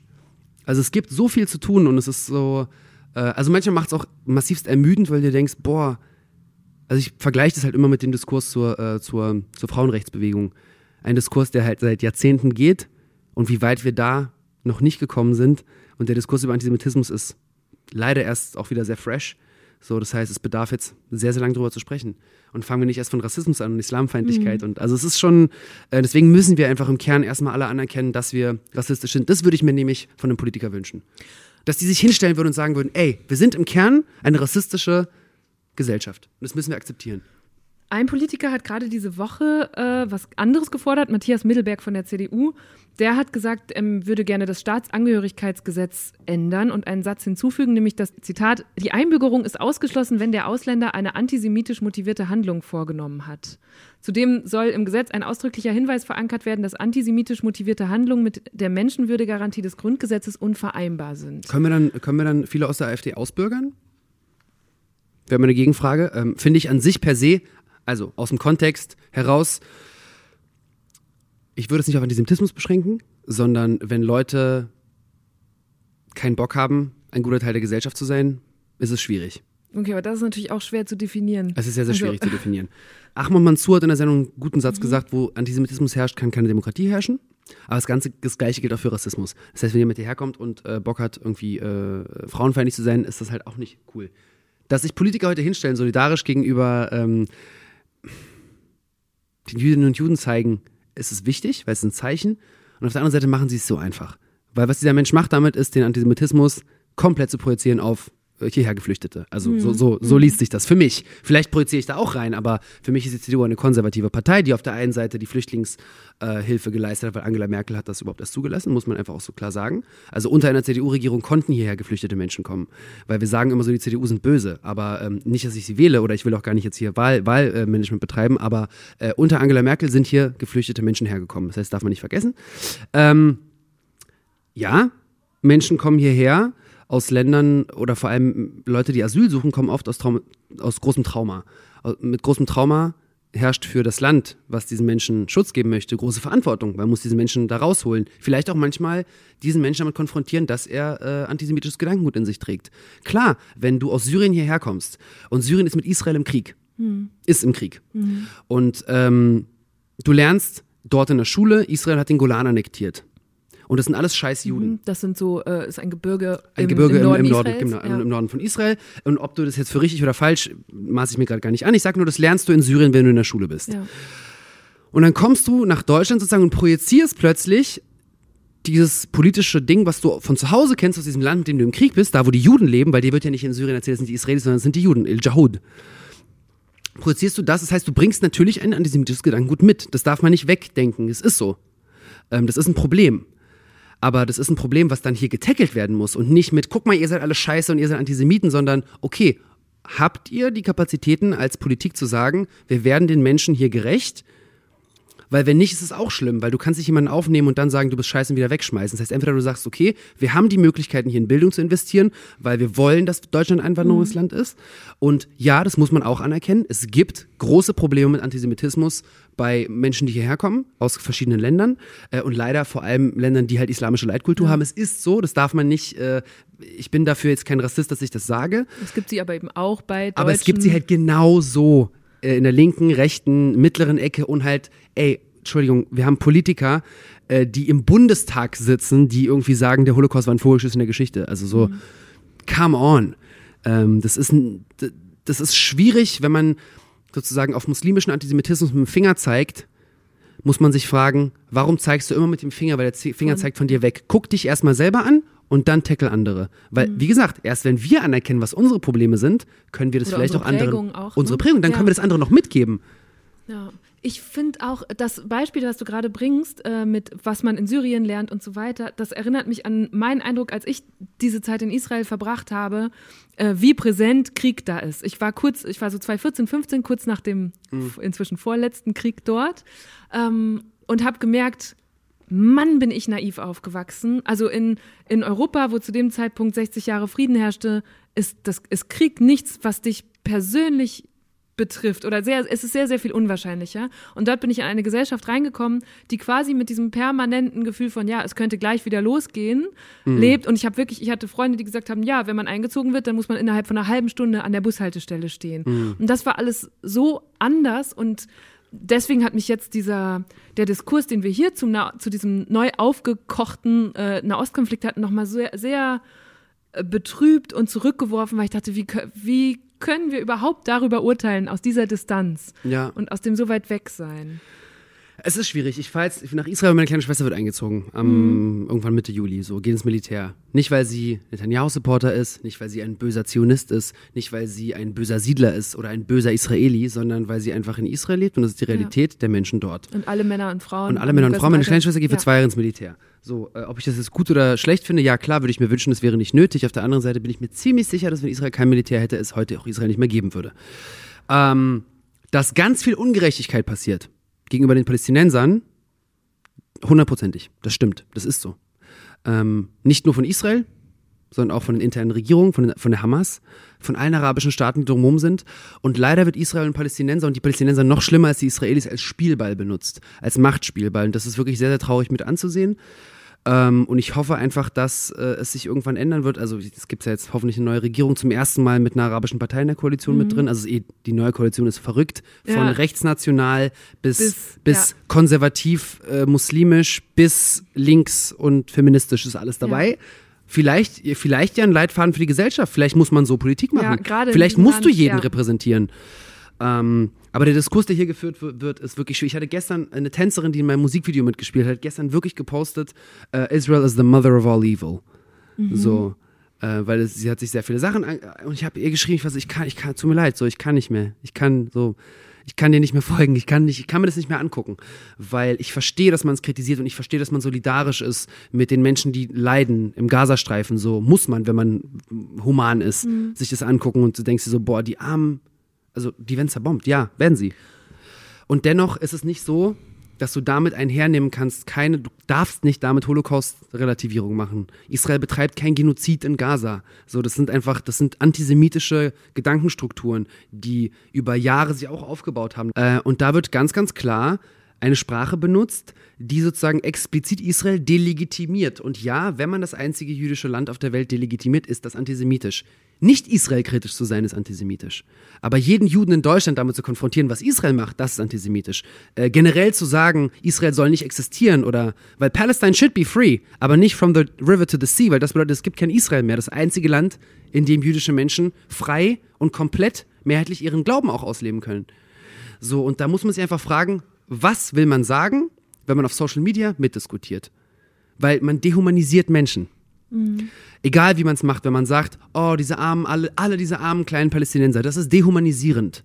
Wenn du einfach alles projizierst und einfach ein Bild postest, oh Mann, böse Israelis. Nee, beschäftige dich mit dem Konflikt. Rede mit Menschen. Es gibt genug JournalistInnen, mit denen man reden kann, die, mit denen man folgen kann, von innen, von Außenperspektive. Äh, aber wenn man sich eine Meinung dazu bildet, muss die einfach auf, auf, auf, auf der einen Seite menschlich empathisch, auf Empathie äh, basieren und B, nicht auf diesem Schwarz-Weiß-Denken, so das sind die Guten, das sind die Bösen. So funktioniert das Leben nicht, so funktioniert auch Politik nicht. Was rätst du Leuten, die vielleicht nicht mal bereits an diesem Diskurs teilnehmen, sondern eher ganz am Anfang überfordert sind, wo, wenn sie den Nahostkonflikt verstehen wollen, wo sie überhaupt anfangen sollen, weil es so komplex und verworren ist. Das Ding ist, man kann ihn, glaube ich, nicht verstehen. Niemand? Nee, ich glaube, wenn die, stell dir vor, die Politiker würden, die PolitikerInnen würden ihn verstehen. Dann würden sie ihn doch lösen. Wäre jetzt meine, mein, mein optimistischer Gedanke. Oder man denkt sich, wow, vielleicht gibt es da wirklich irgendwelche Kräfte, die da gar nicht interessiert sind, dass sich das löst. Weil okay, ja, dahinter das geht jetzt steckt. in so eine verschwörungstheoretische Ecke. Ich Nein, find, gar nicht Also nur verschwörungstheoretisch, weil man etwas versteht, heißt ja noch nicht, dass man auch schon die Lösung kennt. Aber was ist denn, was ist denn das Verständnis davon? Über dieses, um dieses Stück Land kämpfen seit Jahrtausenden alle. Das heißt, wer ist daran interessiert? Also, du, mal waren, irgendwann war es halt das Oldschool Ägypten, dann waren da die Babylonier, dann waren da die Römer, dann waren da die Griechen, dann waren da die, das Ottomanische Reich, dann waren da die Engländer, die das Mandat Palästina, es gab ja kein Land Palästina, es war das Mandat Palästina, die haben das äh, sozusagen gehalten. Dann wurde aufgeteilt 1947 von der UN, ähm, Ostjerusalem und die Hälfte, Landes, äh, die Hälfte der, der Westbank war Jordanien, der Gazastreifen war Ägypten, dann gab es sieben Kriege. Ähm, aber überleg mal, wie viel auch dahinter steckt. Also ja, es gab diese ganzen Kriege, man kann das alles verstehen. Kriege werden natürlich von den Gewinnern auch geschrieben, die Geschichte der Kriege. Jeder hat eine andere Wahrnehmung für Israel. Israel feiert den Unabhängigkeitstag sozusagen, wenn Israel entsteht und viele ähm, äh, palästinensische Nachkommen der Menschen, die dort gelebt haben, feiern die Nakba. Das heißt, die Nakba ist die große Katastrophe, heißt es für die. Allein da, wie willst du Ja. jetzt wissen, was richtig ist? Weil für manche war es eine Katastrophe und für manche war es die größte Erlösung des Lebens. Das heißt, du kannst es nicht nachvollziehen. Und hast du denn, hast du, Daniel, und vielleicht auch deine Familie, deine Schwester, die da jetzt bald eingezogen wird, habt ihr Hoffnung auf eine Lösung oder glaubt ihr da schon gar nicht mehr dran? Ich habe ja, keine Hoffnung, nee. Glaube ich nicht. Ich habe auch keine Hoffnung, dass generell, also ich habe, wie gesagt, ich habe ja so einen leicht misanthropischen Anteil in mir und sobald ich mir, umso mehr ich mich mit Menschen und dem Menschen und der Geschichte der Menschheit befasse, also wa- was soll man denn da für Hoffnung haben? Naja, also du bist ja hier eigentlich relativ optimistisch reingekommen Ja. und hast auch gesagt, wie Kunst, Medien einen Beitrag leisten können. Vielleicht kann ein Computer die Lösung errechnen. Vielleicht gibt es irgendwann AI und die AI kann uns erzählen, wie Israelis und Palästinenser auf diesem Stück Land friedlich miteinander leben können. Aber ich glaube, dass Menschen aus Menschenhand wird das nicht möglich sein, weil da einfach zu viel Trauma drin steckt, zu viel Blut schon geflossen ist, als dass die Menschen einfach jetzt aufstehen und sagen so, ey, wisst ihr was, ja, ich guck dir in die Augen, du bist einfach nur ein Mensch. Weil das kannst du in dem Augenblick, in dem du frei bist. Deswegen gucken wir mit unserer westlichen Brille der Freiheit, der modernen Gesellschaft, gucken wir gerne auf Konflikte und sagen, es ist doch gar nicht so schwer. Die sollen sich doch einfach nur die Hand geben. Und so, so können wir urteilen, weil wir halt, wir beide sitzen hier am Schlesi so. Wir können das, wir dürfen das. Und es ist ein krasses Privileg. Und wir können darauf aufmerksam machen. Wir können Hilfestellung leisten, wir können versuchen, Aufklärungsarbeit zu betreiben. Aber nicht du, nicht ich werden eine Lösung dieses Konfliktes ähm, herbeirufen. Deswegen auch die Diskurse auf Social Media. Wozu macht man das? Meint ihr, das bringt irgendjemanden näher zum Frieden? So, das ist, ähm, man muss sich, finde ich, einfach immer überlegen, was man in die Welt setzt. Macht man es für sich, weil man sich gerade profilieren möchte, oder macht man es wirklich, weil es einem um etwas geht? Und wenn es dir darum geht, go there. Bald ist wieder offen, bald sind die Menschen geimpft, fliegt nach Israel. Guckt euch das an. Geht nach Tel Aviv, geht nach Jerusalem, geht aber auch nach Ramallah, geht in die Westbank. Gaza ist schwierig aufgrund der Sicherheitsvorkehrungen, äh, aber kann man, glaube ich, auch machen. Also ich kann das nicht. Aber ich war auch schon in der Westbank so. Ich habe auch Freunde, ich habe palästinensische Freunde in Israel, ich habe arabische Freunde in Israel. So. Es gibt auch viel Gutes, was man sich angucken kann. Zusammenleben, Koexistenz, gibt's viel. Ähm, und dann, ja, kann man sich eine Meinung bilden. Und ja, man kann pro Palästina sein und pro palästinensisch und is palästinensisch solidarisch sein ohne antisemitisches Gedankengut zu tragen, auch ohne Israel zu delegitimisieren. Und das sollte das Ziel sein, wenn man sich einer, ähm, einer Kampagne für palästinensische Rechte anschließt, sollte man A gucken, von wem die finanziert ist und B, ähm, dass man damit nicht systemischen Antisemitismus befeuert. Genau, Puh, das war jetzt etwas, äh, etwas viel, aber ja. Ja, vielleicht kommen wir auch von dem Thema noch mal weg. Ja. Ne, weil, also ich finde es auch wichtig, darüber zu sprechen, bin aber auch immer ein bisschen überfordert mit dem Diskurs. Also, aber ich glaube, wir haben auch genau dargestellt, warum Ja. das so ist. Absolut. Wie viele Daniels gibt es eigentlich? Oh, nur einen zum Glück. Weil, ne, wir haben jetzt über verschiedene kulturelle Identitäten gesprochen. Wir haben über den, Scha den was wir noch machen können, ist den Schauspieler Daniel zum Beispiel. Ja. Ne, dann gibt es den Fre Freitagnachtjuice, es gibt den Musiker Daniel. Und beim Schauspieler Daniel habe ich mich gefragt, oder ich habe gedacht, ich würde so gerne mit dir dieses Thema besprechen, was mir aus Schauspielkreisen gerade immer wieder begegnet, dass es offenbar das Identitätsthema natürlich auch dort reinschwappt, in Castings schwappt und zum Beispiel gibt es auf der einen Seite die äh, ein paar junge, blonde, blauäugige Schauspielende, die sagen, oh, ich will einfach nicht mehr als der Nazi besetzt werden. Und andere, die sagen, ich bin, habe einen dunklen Teint und äh, dunkle Locken, aber kann keinen Türken mehr spielen, weil ich nicht türkisch bin und werde so nicht mehr besetzt und so. Also dieses ganze Thema dürfen nur Schwule Schwule spielen, dürfen nur Juden Juden spielen, so wie du auch oft äh, jüdisch besetzt wirst zum Beispiel. Beschäftigt dich das? Wie betrifft dich das vielleicht auch, wenn du zu Castings gehst? Gute Frage. Naja, einer unserer prominentesten Juden, Marcel Reich-Ranitzky, wurde von Matthias Schweighöfer gespielt. Das war jetzt aber auch schon vor zehn Jahren. Ob das nochmal so passieren würde, keine Ahnung. Er hat das übrigens sehr gut gemacht. Da war ich zum einen der ersten Male total begeistert von, der, von ihm. Von Schweighöfer? Ja. Ähm, also als Schauspieler. Ich finde, der macht auch viele coole Sachen, aber da war ich explizit begeistert. Ähm, und manche Sachen macht er, die auch nicht so cool sind. Ähm, ich versuche da nicht so viel drüber nachzudenken. Ich weiß, ich kriege manchmal, zum Beispiel, äh, ich wollte, ich war in einem großen amerikanischen Casting für eine riesengroße Rolle in einer großen amerikanischen Serie und habe es nicht bekommen, weil Daniel, we're so sorry, we wish you were Jewish. Und ich so, I am. Well, you don't look it. Okay, krass. Ja. Äh, das heißt, natürlich befeuert Film Klischees und will Klischees befeuern. Auf der anderen Seite will Film Klischees auch auflösen. Jetzt kommt es auch an, über welche Art von Film und Fernsehen wir sprechen. Sprechen wir über den verstaubten ähm, Vorabend des Öffentlich-Rechtlichen, äh, da muss ganz viel getan werden. Also da muss man überhaupt erstmal anfangen, divers, äh, divers zu besetzen, auch vielleicht Frauenbilder zu instruieren, die äh, nicht nur zu Hause sind. Ähm, da fangen wir an, da kommen wir gerade her. Das heißt, der Diskurs ist wichtig und gut, den wir gerade führen, aber da muss man auch wieder anerkennen, wie mit der Gesellschaft, es muss sich generell mit der Gesellschaft was tun, weil wir können ja nur das Abbild der Gesellschaft geben. Und natürlich ist es wichtig, zum Beispiel äh, mehr Menschen mit Migrationshintergrund Rollen zu geben, die nicht darauf reduziert sind, dass sie Menschen mit Migrationshintergrund sind. Äh, Das heißt, wenn ich eine Rolle annehme und die ist jüdisch, dann ich würde die Rolle nicht annehmen, wenn das Hauptziel der Rolle ist, zu zeigen, dass die Rolle jüdisch ist. Dann interessiert mich die Oder Rolle nicht. irgendwelche Klischees erfüllt. Genau, dann, darüber hinaus. also ich habe einmal ja. einen Israeli gespielt, oder zweimal habe ich einen Israeli gespielt, ich habe die jüdische Rolle per se noch gar nicht so gehabt, weil was, genauso wie wenn man eine schwule Rolle spielen würde, was bedeutet das denn? Also sagen wir mal, ich, war- ich war in einem Casting und dann wurde gesagt, so ja, Daniel, äh, ah genau, ich kam rein, ich wusste, die Rolle ist schwul äh, und dann habe ich das gespielt und dann meinte der Regisseur, hast du nicht gelesen? Und ich so, was denn? Ja, die Rolle ist schwul. Und ich so, ja? Also, das hast du aber nicht gespielt. Und dann war ich so, ah, wie spielt man das denn? Spiel mal schwul. Und dann war mir ganz klar, was gewollt ist. Und sowas Ja. habe ich, auf sowas habe ich keinen Bock. Sowas mache ich nicht mit. Also so, Ja. egal. Sowas finde ich falsch. Das erinnert mich gerade voll an die Diskussion, die es letztes Jahr um den Netflix-Film The Prom gab. Darin spielt James Corden, der selbst heterosexuell ist, einen schwulen Broadway-Künstler und erfüllt dabei so ziemlich alle platten Klischees, die einem dazu einfallen könnten.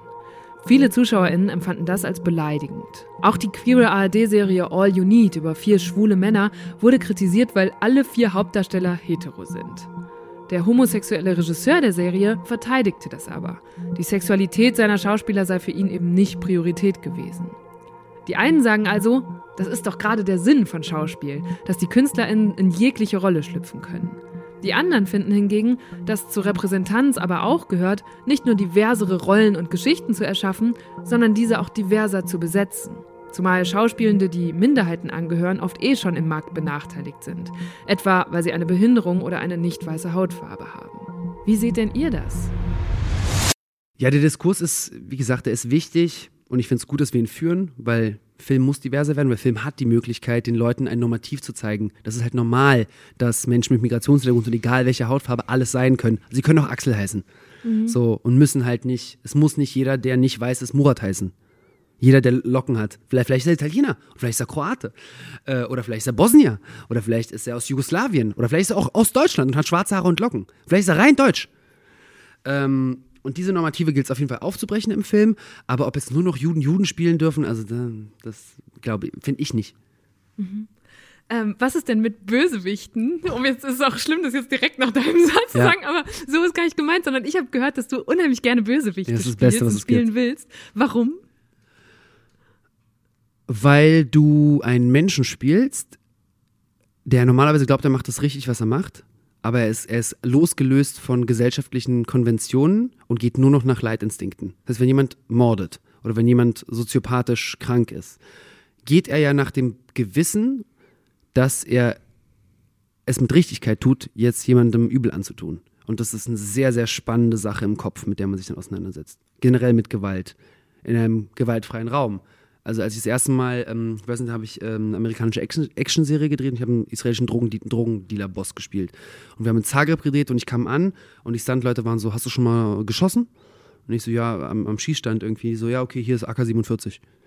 Äh, wir gehen jetzt in die Halle und da sind äh, Puppen und auf die eine Puppe, die lacht, nicht feuern, auf die, die weint, auf die feuern. Und dann habe ich angefangen zu schießen und da war echte Munition drin. Und diese Puppen sind einfach so. Krass. Und es war richtig crazy. Ich war so, wow. Äh, Vorher noch nie die Macht von Waffen so verstanden. Und am Anfang hatte ich den Respekt. Und dieser Respekt hat noch zwei Tage gehalten. Und nach am Tag drei liefen wir alle, da hatten wir Platzpatronen schon drin, liefen wir alle rum und haben halt gefeuert wie kleine Kinder, weil es war halt krass. Und ähm, was es mit der äh, Psyche macht, ist crazy. Auf jemanden zu zielen, mit einer, äh, mit einer falschen Pistole abzudrücken, ist am Anfang eine krasse Überwindung und nach zweimal gar nicht mehr. Und das sind so Sachen, da lernst du sehr, sehr viel über die menschliche Psyche, wenn du in die Abgründe gehst. Weil da, und das finde ich sehr, sehr spannend, weil ich glaube, der Mensch hat sehr viele Abgründe. Und wir versuchen oft, die zu übermalen, überschminken, überfiltern auf Instagram. Äh, was das damit macht, ist, dass die Abgründe größer werden. Und ähm, mir hilft es vielleicht auch zum Teil, sich mit meinen Abgründen auseinanderzusetzen, aber es, ähm, ja, es macht mir großen Spaß, weil diese Heldenkultur, die wir auch als Leitkultur empfinden, dieses amerikanische so, und dann kommt halt der große, tolle weiße Mann und rettet dich, finde ich boring. Wer ist ein Bösewicht in der Filmgeschichte, den du gerne gespielt hättest? Äh, Javier Bardems äh, äh, Bond-Bösewicht, so. Boah. Aber auch Javier Bardem in Beautiful. Javier Bardem in alles. ähm, Warum? Was macht den so fast? Also nicht den Schauspieler, sondern die Rolle da so faszinierend. Sind das dann die Abgründe, dass die so speziell sind? Oder? Nee, du kannst einfach in ihn rein. Du siehst ihn und du siehst, wie er unter seinem eigenen Hass leidet. Und trotzdem macht das mit all seiner Richtigkeit. Und es gibt einfach so viele Komplexität in der Rolle und so viel Tief Tiefsinnigkeit, dass du dir selber, dieser Mensch muss dann nicht mehr erklären, warum er gut ist. Weil die Guten müssen im Film immer erklären, warum sie gut sind. Sie müssen immer zeigen, warum sie gut sind. Die Bösen sind einfach böse. Und das ist so, so spannend, weil du gibst dem Publikum dadurch die Möglichkeit, finde ich, den Bösewicht oft viel, viel eigener wahrzunehmen. Weil der gute Held muss sich, als prä muss sich präsentieren. Das darbieten. Eindimensionale Ja, genau. oft, ne? Ja. Und wenn du sowas spielst, wie kommst du da wieder raus? Also wie kommst du zum Beispiel wieder raus aus dem Gefühl, das du gerade beschreibst von, okay, ich knall euch alle ab?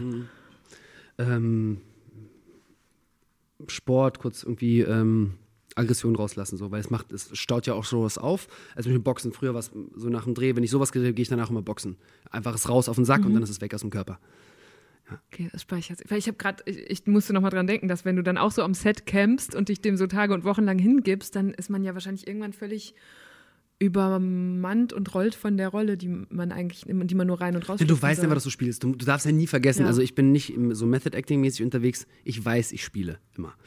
Ich gebe da nie die, die Kontrolle. Ich gebe sehr viel Kontrolle ab im Leben, gerne auch. Aber im Spiel ist einfach fucking gefährlich.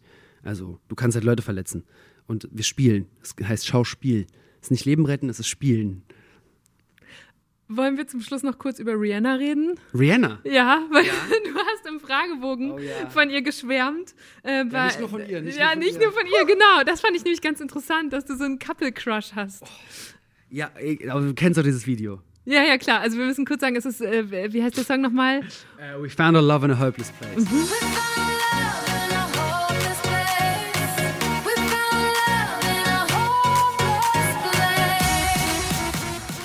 Ein sehr, sehr nerviger Song, aber dieses Video, du siehst sie und denkst dir nur so, oh, ich will mit denen hängen, ich will den ganzen Tag mit den beiden hängen. Ich weiß nicht mehr, wie er heißt.